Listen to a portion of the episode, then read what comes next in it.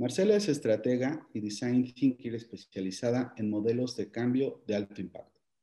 Su pensamiento estratégico, visión y liderazgo, mezclados con un profundo interés en el bien común, la han llevado a lanzar una amplia gama de proyectos de transformación que mezclan la cultura, la comunicación y la mentalidad empresarial.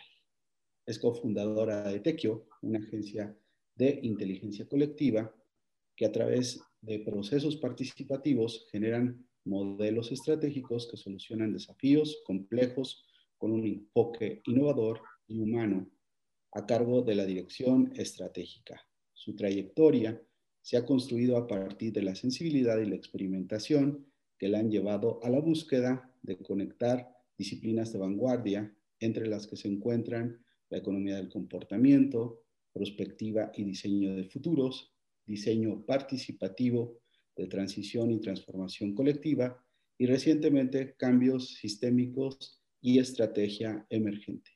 Actualmente comparte su experiencia como catedrático, mentor y tallerista.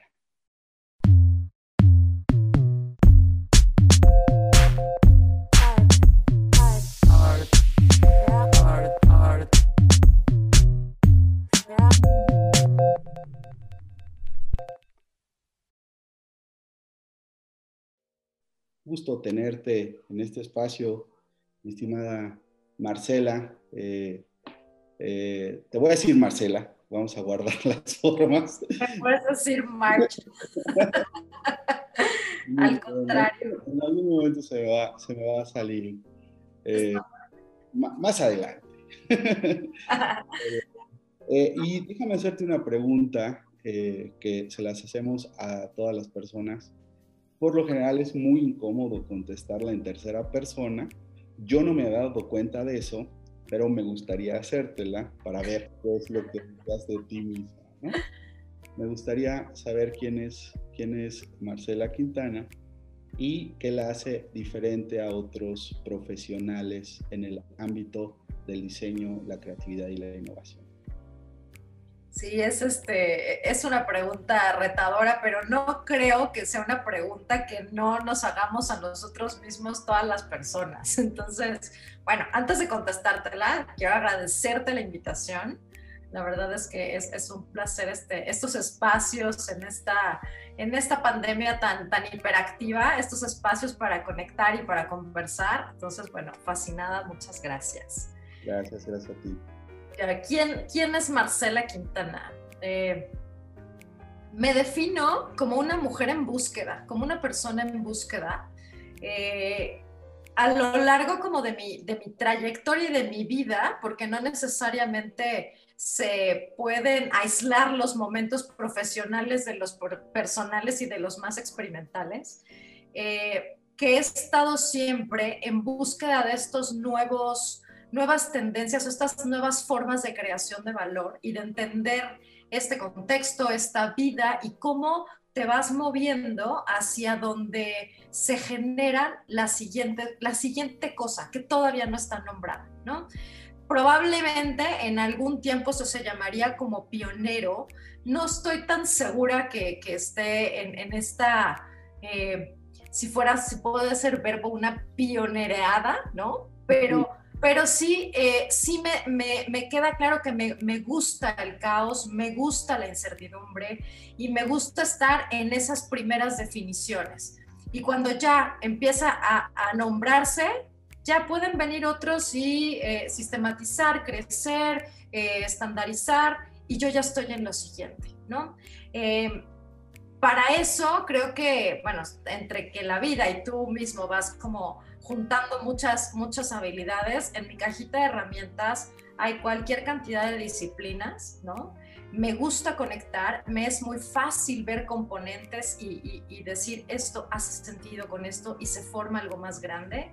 Y creo que eso es lo que aporta. Creo que la última gran, eh, pues, claridad, así es, eh, eh, pues diseño estratégico que pudiera ser esta plataforma que conecta, pero que está ya muy corto a lo que hacemos los diseñadores hoy, ¿no? A la potencia del diseño. Que puedes diseñar, pues, la vida, sistemas, ¿no? Puedes diseñar, este, esta nueva realidad, ¿no? Ya no tan nueva, ¿no? Este, eso, eso creo que es lo que traigo a la mesa, esta posibilidad de conectar componentes que aislados pueden ser valiosos, pero que juntos generan unos contextos muy poderosos. Maravilloso. Déjame decirte una cosa que tú no sabes, que eh, eh, este espacio se abre a partir de que yo me reconozco como un eh, estoqueador profesional de profesionales. A lo largo del tiempo yo he estado muy pendiente de tus posteos y adicionalmente hay una cosa que me llamó mucho la atención en un momento determinado que ya tendrán cinco años. Esto fue cuando en nuestros perfiles de Facebook, ya nuestros perfiles de Facebook, nuestros perfiles de LinkedIn, empezábamos a frasear algunas cosas interesantes eh, para atraer a nuestros, las miradas de nuestros profesionales. Pero específicamente me llama mucho ese momento porque tú pusiste algo, y me voy a referir a ese momento porque ya después me, voy a venir para lo más reciente, pero en aquel momento, te digo, ya tiene, pusiste una cosa que se llama Pitch Specialist. Me pareció fascinante porque nunca había encontrado a alguien que se empezara a poner, como tú ahorita lo dices, en búsqueda de la siguiente gran cosa, eh, me parecía muy sobresaliente. Eh, y en aquel momento yo te conocí vinculable todavía al diseño gráfico. Tú eres diseñadora gráfica, eres comunicadora, eres cineasta. ¿Qué formación tienes, ya sabes, en la, en la licenciatura, Marcela? Qué, bien que lo pongas de esa manera, porque estudié diseño gráfico, sin duda. No puedo decir que soy diseñadora gráfica. Estudié diseño gráfico, lo cual me dio una muy buena eh, cultura visual. Sin embargo, nunca me, nunca me sentí cómoda en el rol más operativo del diseño. Soy diseñadora, sin duda, ¿no? busco el significado, busco dar significado, pero sí, soy, este, soy diseñadora, estudié diseño gráfico y creo que desde el día uno que estuve afuera dije, ¿y luego qué hago? Empecé mi exploración en busca del sentido, ¿no? Claro, no pude haber estudiado diseño estratégico o toda la, variedad de diseños que hay hoy, ¿no? En ese momento, pues las alternativas eran, eran pocas, pero gracias a esta perspectiva de diseño, uno puede diseñar su propia, su propio camino profesional, ¿no? Hoy te diría vos ser diseñador de impacto, ¿no? Diseñador de impacto social o, pues e, eso, si, si contesto tu pregunta. Y, en esta búsqueda siempre has, siempre has estado en cambio eh, eh, y de repente te desvinculas de este mundo en el cual eh, pues tú sabes que administrarte se mueve y empiezas, como tú lo dices, de avanzada a estar pendiente de, otros, de otras atmósferas. Y esto tiene que ver con, con supongo, y además tú corrígeme, cuando encuentras design thinking, que supongo que ya tiene un rato. ¿Eso sucede ahí? Eh, ¿O cómo sucede? ¿Cómo te encuentras con el pensamiento de diseño? Justo sucedió al revés y es una historia como muy, muy eh, chistosa porque además así sucede. No, bueno, al menos a mí así me ha sucedido. Estoy como en algo y después se nombra, ¿no? ¿Quién lo nombra? Pues el mundo y diferentes realidades, ¿no? Pero pero primero estoy ahí, estoy en esta eh, indefinición, este, porque ya está listo el, el, contexto, ya está listo para algo que le está quedando chico lo que ya existe. Entonces yo venía de una exploración eh, entrecomillado, frustración vocacional, este, de todas las disciplinas, o sea, estuve en un despacho de arquitectura, estuve en un despacho de diseño editorial, estuve en multimedia, ¿no? Cuando se llamaba multimedia, este, ¿no? Por todos lados, este, me metí a una, a una especial, no, era una maestría en semiótica que al final no se abrió porque obviamente pues no había quórum, ¿no? Este, entonces yo ya estaba como en esta búsqueda, llegué a publicidad, ¿no? Este, estaba yo en publicidad cuando sabía que pues no, pero no existía lo siguiente. Y en eso me invitan a abrir el área de estrategia de marca en un despacho, ¿no? Que un despacho que era de diseño y estaba mutando a ser branding, ¿no? Cuando todavía no empezaba esa parte de, del branding como tal como lo conocemos ahora, ¿no? Empezaban unas, unos pequeños indicios en Inglaterra, ¿no? Ya de grandes marcas que invertían en toda su, su profundidad de marca, no nada más la parte como este, cosmética, ¿no?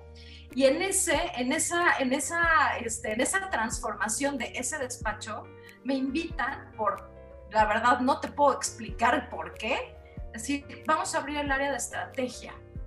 Ok, o sea, no sabía yo nada, ¿no? Traía, traía a la mesa como mi forma de resolver, eso sí, y mi búsqueda y mi no darme nada de miedo, el no saber el reto ni cómo enfrentarlo, que eso es un diseñador para mí, ¿no? Eh, entonces empezamos a definir cómo se ve esa estrategia, qué tiene que pasar en un nuevo negocio, nos llevó a, diseño de modelos de negocio incluso, y en eso estaba yo cuando se empezó a oír en, el mundo el design thinking. ¿no? Te estoy hablando del 2006. O sea, hace mucho, ¿no? En realidad, en México decías design thinking bueno, o sea, fuimos de los primeros que tuvimos que evangelizar un poco a los clientes porque qué iban a comprar, ¿no? O sea, pero sí sin duda la forma de presentar un proyecto de marca que traía consigo un modelo distinto de aproximación a no a, no un, no un comprador, sino a un, eh, a un usuario, ¿no? El diseño centrado en el usuario y tal, y así fue como, como yo conocí el design thinking, o sea, empezando a escuchar, pero mucho más este, hands-on, ¿no? Mucho más experimental. Eh, llego, después de eso dije, ay, no puede ser, o sea, no puede ser que con, que con puras cosas empíricas y con lo que escuchas y casos que son lejanos a la realidad mexicana, pueda decir design thinker, ¿no? este, puedo decir que conozco el tema. dije, no, estuve buscando y me metí a, la maestría de diseño estratégico en la Ibero. Y la verdad es que me di cuenta que todavía era todo muy teórico. Había dos que tres casos, o sea, todo el mundo mencionaba los mismos, ¿no? El de Starbucks, el de Apple, el de, ¿no? O sea, eran como, como los tres icónicos y ya, pero yo ya traía mucho bagaje de casos reales en donde le habíamos dado la vuelta gracias al pensamiento de diseño. ¿no? Entonces, digo que es, es como al revés, o sea, primero empiezas y luego encuentras la etiqueta. ¿no? Claro. Ah, ¿Por qué no te gustan eh, las cosas que ya se volvieron mainstream? Esto es un tema interesante porque te darás cuenta que el pensamiento creativo siempre está como, como, como es un pensamiento punk, ¿no? le, gusta, le gusta la rebeldía, le gusta el riesgo. En particular a ti, ¿por qué no te gusta este mainstream? Porque ya está jugado, porque ya, ya, a mí me parece aburrido, ¿no? Es como, o sea, pienso como cuando éramos chiquitos que de repente sacaban un juego de mesa y lo jugabas una vez y decías, ah, ok, ya entendí que tengo que, que, que ah, los dados y tres casillas. Y luego ¿no? O sea, pienso que el que se divirtió fue el que se imaginó que íbamos a hacer nosotros cuando jugáramos, ¿no? Entonces, me gusta esa indefinición, me parece muy divertido poner las reglas, eh, pensar el qué va a pasar, el cómo tiene que pasar para que, para que haya un cambio, ¿no? Pero ya después, ya que me lo imaginé, ya para mí pierde todo chiste. Ahora, reconozco que la implementación y el llevar a la realidad eso que alguien pensó, incluso tú mismo, tiene grandes retos y además se modifica lo que pensaste, ¿no? Y se modifica y a lo mejor llega a ser incluso mayor que la idea original, pero me aburre. yo prefiero estar en, el primer, la primera fase de, todos los proyectos. De ahí mi pitch specialist, ¿no? Porque es, yo le doy forma y luego lo suelto, ¿no? Vemos qué, o sea, ya que, ya que hay una interlocución y alguien se lo imaginó igual que yo y le pone cosas, ya, o sea, mi trabajo está terminado, ¿no? Oye, cuando, cuando estuviste en todos estos procesos, al estar trabajando con personas como tú, sofisticadas, de avanzada, que, que, están con pues gran parte del tiempo incómodo. Eh, ¿Cómo es el, cómo le hace un gerente para trabajar con personas como tú? Ah, es una genialidad y yo creo, bueno, no sé, la verdad es una fortuna para, para mí encontrar esas interlocuciones. La verdad es que rara vez te puedo decir, pues no me entendí con un cliente. Creo que tendré por ahí dos casos, ¿no? Pero justo el tipo de cliente que al que le hace sentido lo que sea que se va a generar, ¿no? Porque en realidad no puedes vender una idea terminada, ¿no? No puedes vender un producto. Lo que sí es, eh, es como hermanarte, hacer una complicidad para resolver un reto que no hay una forma eh, previa de hacerlo, ¿no? No es como vas a, vas a, decir, oye, este, pues quiero generar un nuevo, como los casos típicos de design thinking, ¿no? Este, el nuevo cepillo de dientes, como empezó el design thinking en diseño de producto, ¿no? No es así, no es así, porque te puedes imaginar, ya en tu cabeza hay un referente de qué es un cepillo de dientes o qué es un producto. Acá no, acá hay una confianza con un reto y necesitas un cliente que sea visionario, que no le tenga miedo a las propuestas indefinidas, y este, como que no tengan mucha forma y que se atreva a estarlas cambiando. Porque lo que, lo que hacemos, incluso, bueno, eso es lo que hago hoy en día, este, y mis socios, digamos, tienen el mismo perfil, eh, pues es escuchamos, de ahí la inteligencia colectiva, ¿no? Que lo que hacemos es escuchamos todas estas visiones y articulamos una solución. No te puedo decir que va a ser la solución de, de antes, puedo tener una idea, ¿no? Puedo tirar línea y puedo decir lo que, lo que se requiere es llegar a este punto. ¿Cómo?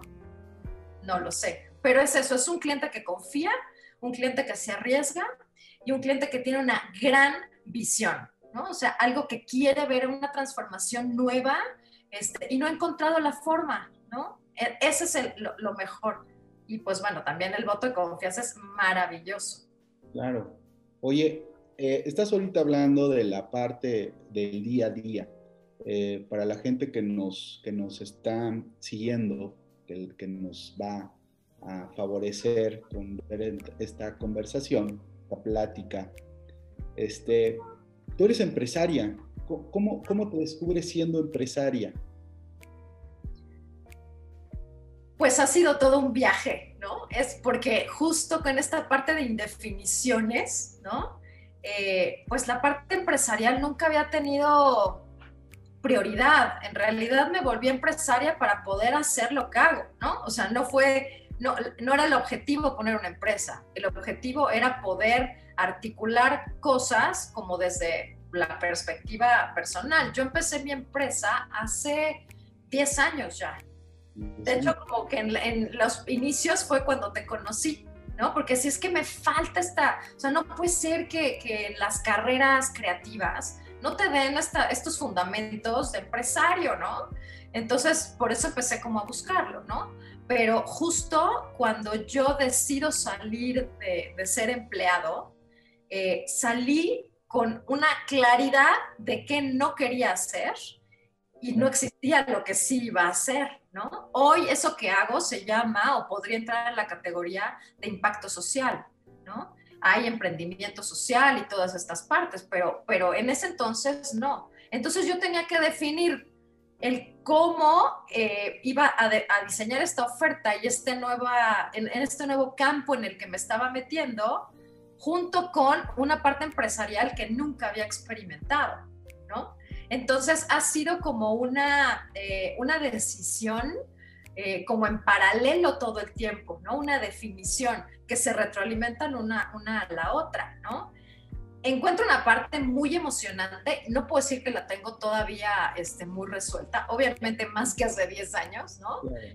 Que es la posibilidad de diseñar tu propio negocio, ¿no? O sea, sin las reglas, este, tomé varios cursos de, administración, bueno, entre, entre lo tuyo para empresas creativas, pero también este, me metí a un diplomado de alta dirección y todo se me quedaba corto. Eran como, como pequeñas formulitas, ¿no? Desde en todas las áreas del negocio, pero no hay una, una visión o un modelo que pueda como articular todo, que puedas decir, hace sentido y esto me puede catapultar, ¿no? Hacia la trascendencia o hacia tal. En eso estoy. Esa es, esa es como mi, mi, mi discusión mental actual. ¿Cómo puedo definir eso para que tampoco sea tan dependiente de los que hoy operamos mi negocio, ¿no? Y pueda ser una filosofía que pueda aportar en más lugares, más tipo red, y, pues que nos trascienda en el tiempo también a, los que lo empezamos, ¿no?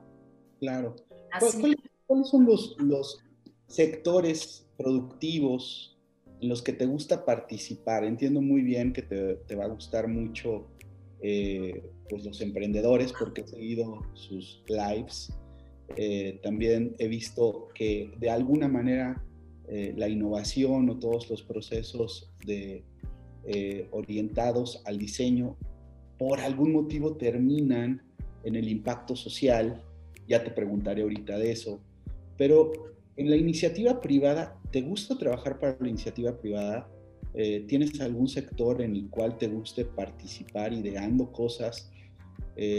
Te gustan más unos que otros, hay algunos que no te gustarían, eh, hablo de la política eh, y no me gustaría adelantar vísperas con tu respuesta, pero pues ya sabes, los creativos somos un poco eh, contestatarios, ¿no? Pero me gustaría saber qué opinas, que, en cuáles te gusta participar, en cuáles no es un poquito más de, de, feeling, ¿no? Porque la verdad me atraen mucho más las grandes visiones, o sea, los retos, ¿no? Es decir, lo que quiero ver, me estoy imaginando, por ejemplo, tuve un cliente eh, como de los, como más atípicos, eh, como considerando lo que hago hoy, ¿no? Eh, de, de, banca, ¿no? Una, de la banca y era director de recursos humanos y él quería diseñar el futuro nuevo talento del banco, ¿no? Entonces decía, ¿cómo los atraigo? ¿Cómo atraigo a un nuevo grupo de personas que van a definir lo que me voy a convertir si hoy no lo soy? ¿No? Entonces, con esas preguntas, digo, sí, vamos, o sea, ¿cómo? No lo sé, pero vamos a resolverlo, ¿no? Eso, eso es lo que me atrae y no tiene que ver el giro, eh, si es este público, privado, ¿no? Este, digamos que eso es lo, primer, lo primordial.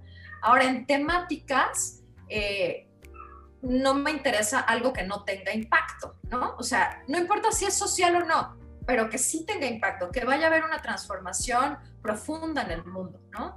En, qué, en los temas que, que me he orientado, eh, y Tequio, ¿no? Eh, sobre todo, Últimamente estamos en el desarrollo comunitario que tiene que ver con eh, sí impacto social, ¿no? Ahorita estamos en temas de acoso y hostigamiento, ¿no? Que, este, que el diseño tiene tanto que aportar, o sea, este pensamiento de diseño en esas temáticas que tienen mucho tiempo y que tienen las mismas fórmulas de resolución, ¿no? Eso es como una vía. Y la otra vía es la ambiental. Entonces, temas de conservación, temas de, prácticas comunitarias, ¿no? Es, esos son como los temas que más me, interesan. Obviamente, eso lo, combino con eh, todo el pensamiento sistémico, economía del comportamiento, ¿no? O sea, es estas como que por un lado la academia está definiendo estructuras y estrategias y herramientas y el ver las problemáticas reales y cómo se conectan, esas son como las temáticas. Por eso el emprendimiento me parece interesante, porque el emprendimiento es algo, una mirada nueva a problemas generalmente viejos, ¿no? Este, pero refraseados, ¿no? Estar como reenfocando el, problema y trayendo a la mesa pues cosas, cosas nuevas. Entonces, por eso son como muy buen interlocutor todos los, los emprendedores. Están ávidos como de ver por dónde van a entrarle al, al, al problema, ¿no? Claro. Eso, eso te podría decir de, los, de las temáticas. Ok. Oye, déjame preguntarte, eh, preguntarte algo. Siendo, eh, siendo los terrenos productivos tan necesitados de innovación, vamos a llamarlo así, ¿por qué hay tan poca innovación? no creo que haya poca innovación. Tal vez la etiqueta de innovación se mueve en un sector un poco hipster, ¿no? O sea, a lo mejor, este, pues sí, vas a, no sé, los, que, los recién egresados en el TEC, ¿no? Que es este, como de los, de los que están más etiquetados como, como emprendedores, ¿no? Este, en la Ibero. Todo, esto, este sector universitario tiene laboratorios de, de, emprendimiento y de innovación, ¿no? Y tal. Pero la verdad es que la innovación se da en el día a día, o sea, cómo resuelves las cosas, ¿no? Tal vez no se llama así, no importa. La verdad es que no, no importa, pero, pero hay grandes soluciones. O sea, en el momento en que pones a conversar a lo mejor eh, al usuario, tal, pero con el fondeador que no tiene ni idea, pero que quiere ayudar, ¿no? Con, o sea, no sé, se articulan cosas que dices, ok, esto es una nueva apuesta y puede llamarse innovación. O sea, puede que no, pero no importa, ¿no? En realidad creo que, creo que va por ahí. Se están moviendo muchas cosas, muchas, muchas cosas y la verdad es que em, hay varias iniciativas, incluso que aceleran estos emprendimientos, que este, incluso que no estén maduros, ¿eh? no importa, y de, a todos los niveles. Entonces yo creo que más bien es una apuesta y, y también es un poco de valientes, porque es más incierto lo que va a suceder con tu emprendimiento. Claro, sin duda. ¿Qué piensas de, ahorita hablabas de una comunidad, eh, maquillemos la hipsterosa? ¿Qué es lo que pasa cuando, eh, recuerdo un, maestro que por lo general era muy, era una persona muy racional, ¿no? Eh, y en algún momento lo escuché muy molesto porque en el mercado se había encontrado con lo que él denominó, pues, eh, estas personas, supongo que eran competidores de él, que les decía el el teatro de los post-tips.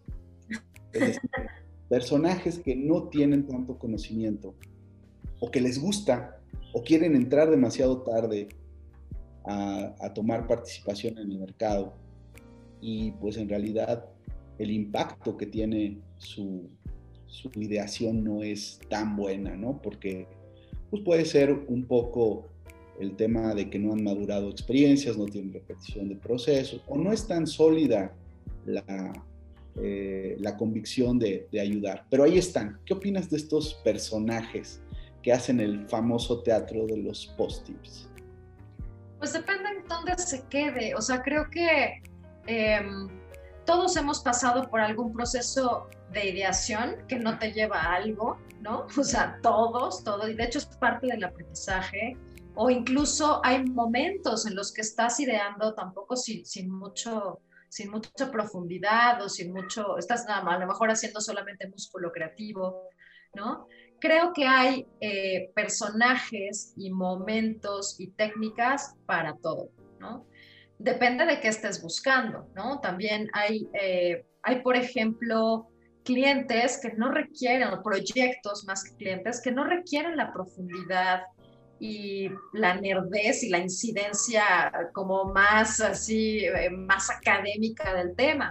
Hay gente que necesita más metodología y no tanto creatividad que salga, ¿no? Entonces, creo que, creo que depende de mucho, hay, hay para todo, ¿no? Y depende mucho de, de, lo que se esté de lo que se esté buscando y creo que también del compromiso que tenga el consultor con el resultado que va a entregar. Pero eso, eso es como un tema muy personal, ¿no?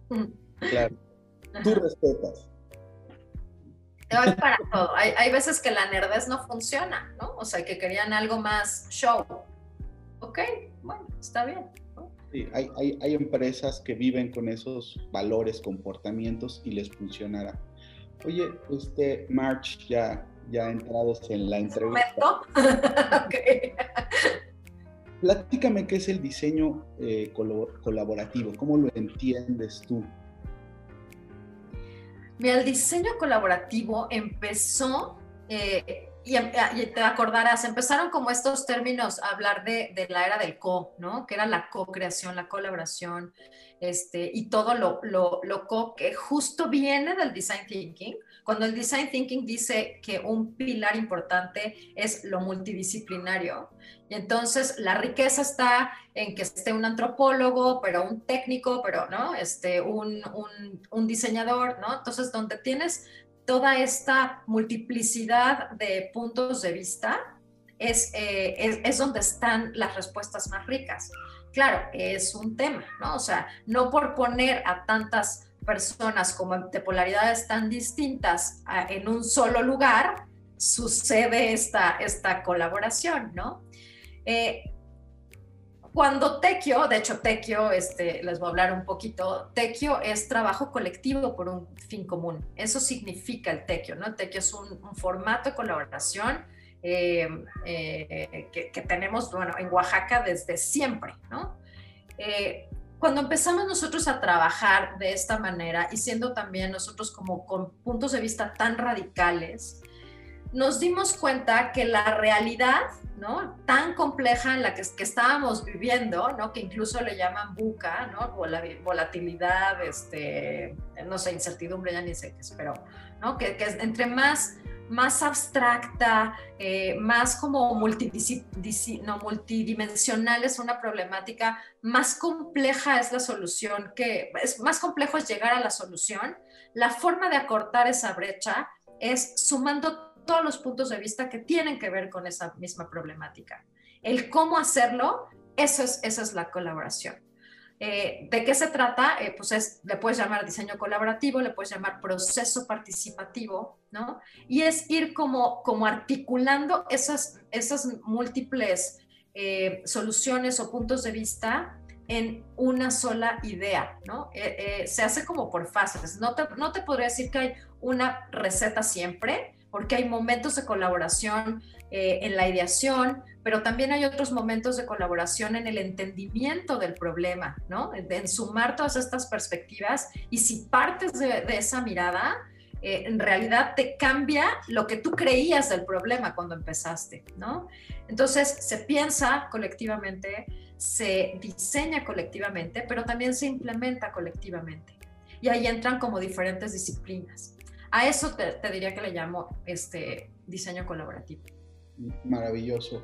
Eh, el diseño colaborativo, eh, por, qué algunas personas que han estado eh, haciendo esta inmersión en procesos de design thinking, hay algunos que les gusta más establecer como su propia metodología a partir de la ideación o como tú lo dices, en profundizar el problema.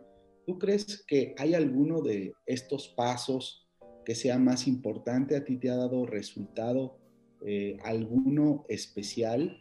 Que nos cuentes en algún proyecto eh, cuál, cuál haya sido uno de los pasos que hayas considerado que no era importante y resultó ser muy, eh, pues, llegó a generar un, un, buen impacto en el trabajo final del proyecto ¿Qué piensas del diseño de los procesos?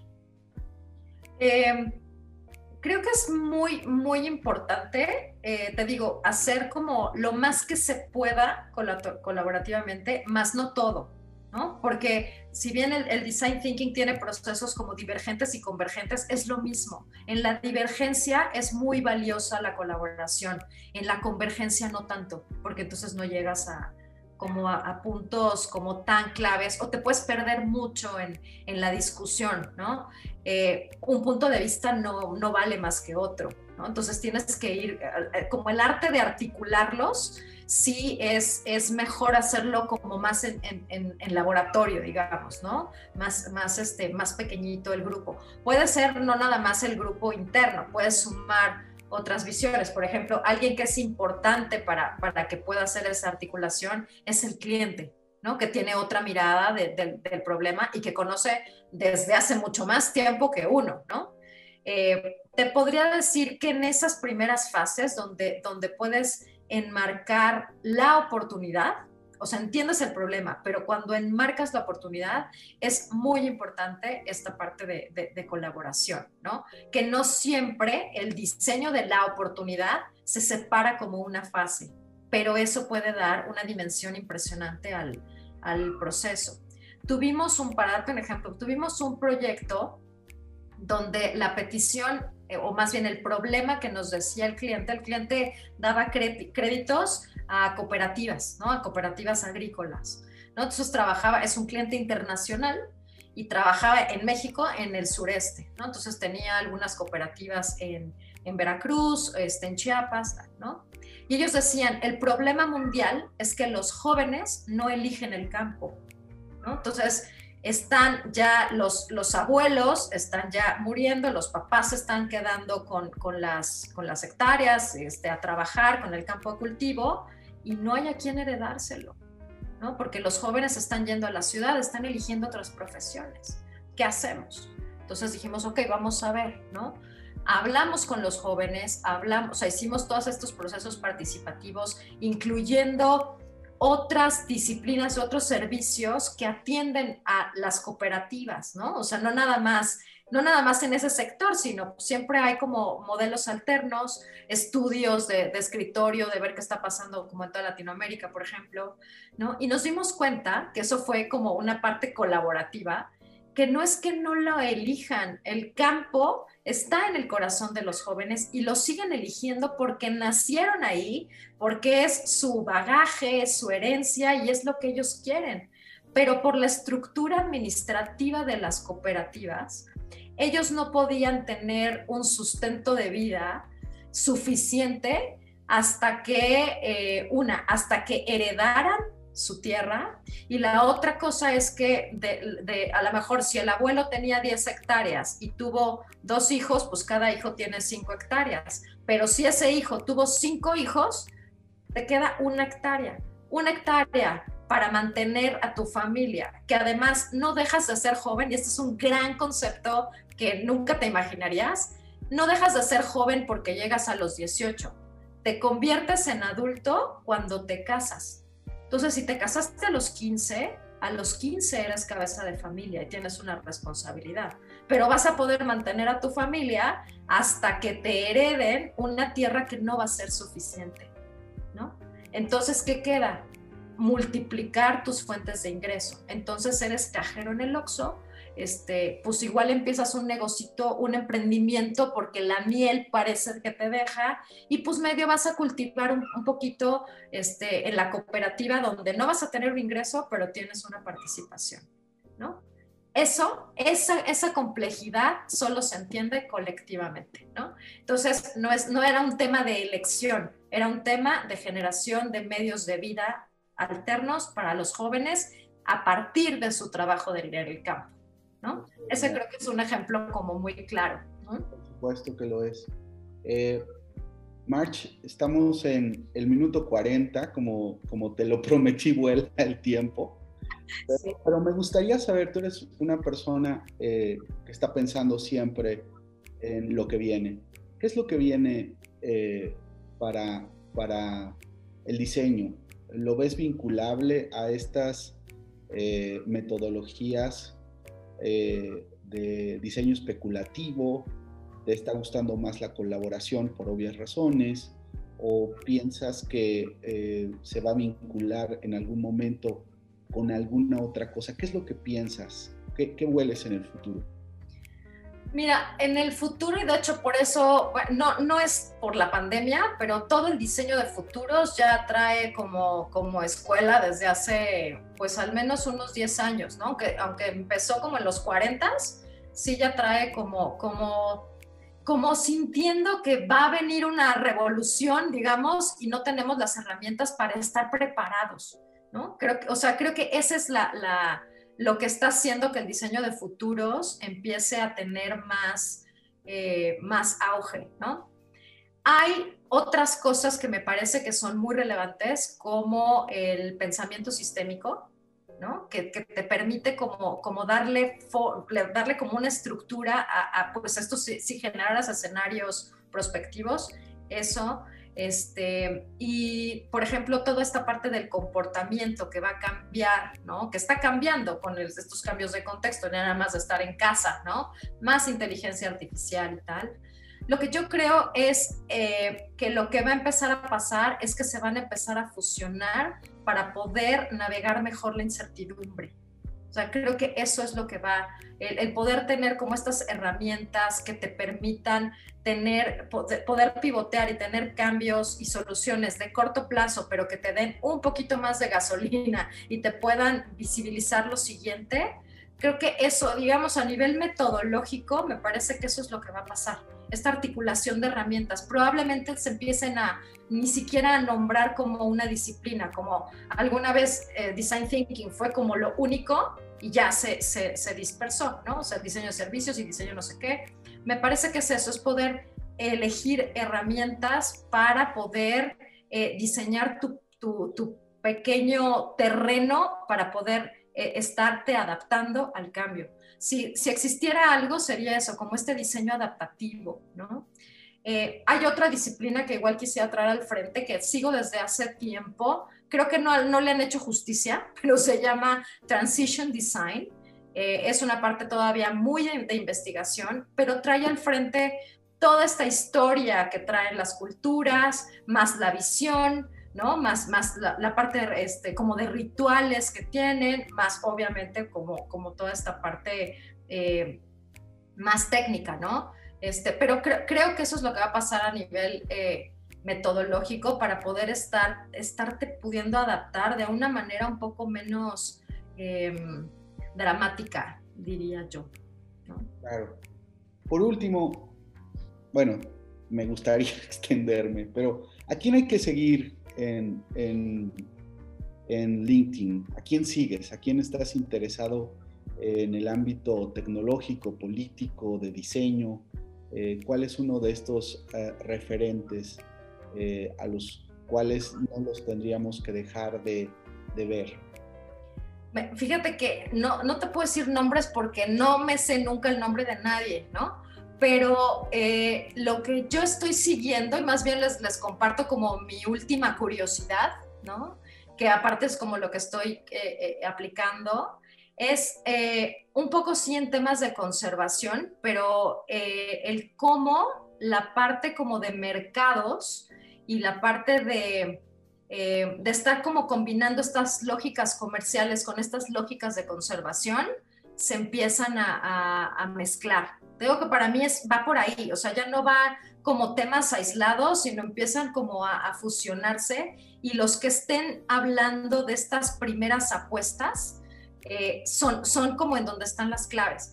Eh, digamos, en temas así, eh, pues hay una futuróloga que se llama Liz Rosello, que es este, Em, catalana, que ella, ella de repente da como, como información como, como muy interesante, pero desde la perspectiva de diseños de futuro.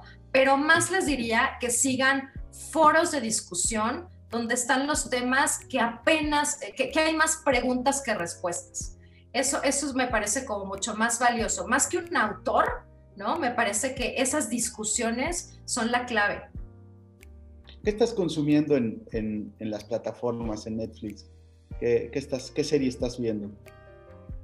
Bueno, empecé a ver hace poquito Dark, ¿no? Pero siempre, nunca veo, eso es muy chistoso porque nunca veo como lo, lo que esté en, en, este, como, como en trend, pero me gustan mucho como lo que tiene que ver más con, con, con fantasía, ¿no? Este, con, con, todas estas cosas como medio alternas. Acabo de ver la de Biohackers, por ejemplo, ¿no? Este, como esas, esas esos mundos alternos, eso, esos son como los que, las que más, más, más sigo en, Netflix. ¿Tu, playlist qué tiene? Ay, mi playlist tiene cosas como... De Spotify, ¿no? Sí, de Spotify, pero te, voy a decir, o sea, este, en, en Tequio luego jugaban a ver si le atinaban a lo que me gustaba, ¿no? O sea, de, ¿esta te gusta March? No, esa no me gusta, porque no, la verdad es que tengo un gusto muy particular que ni siquiera sé cómo se llama, ¿no? Este, pero bueno, mi playlist se llama Mood, ¿no? Que es con la que me inspiro. Más bien te diría eso. Muy bien. March, pues muchas gracias. Siempre un placer estar eh, platicando con gente de ideas. Eh, síguete cuidando. Espero que no sea la última vez que nos acompañas. Ya hablaremos de algo más que eh, definitivamente el tiempo no nos hace, justicia, pero te agradezco mucho. Eh, te seguiré siguiendo. hay ideas muy interesantes que siempre están ahí, siempre estás posteando cosas con mucha sensibilidad y cosas que tienen que ver con la vida profesional yo creo que eh, la gente te va a empezar también a, seguir, al menos de la comunidad que tenemos. Eh, son gente que les gusta las ideas y gente que, está continuamente preguntándose cosas. Entonces, pues te agradezco este, eh, y pues seguimos en contacto. Muchas gracias. Al contrario, mil, mil gracias. Lo disfruté muchísimo, de verdad. Este, muchas gracias por, eh, por, esta conversación, por las preguntas, este, porque trajiste a, mis, a mi mente recuerdos así de, ya ni me acordaba de lo de Pitch Specialist, pero sí, siempre le estoy buscando. Qué divertido. Muchísimas gracias, Mario. Espero que sea de valor para toda tu audiencia. Ya, ya lo verás, sí. Muchas gracias. Bye.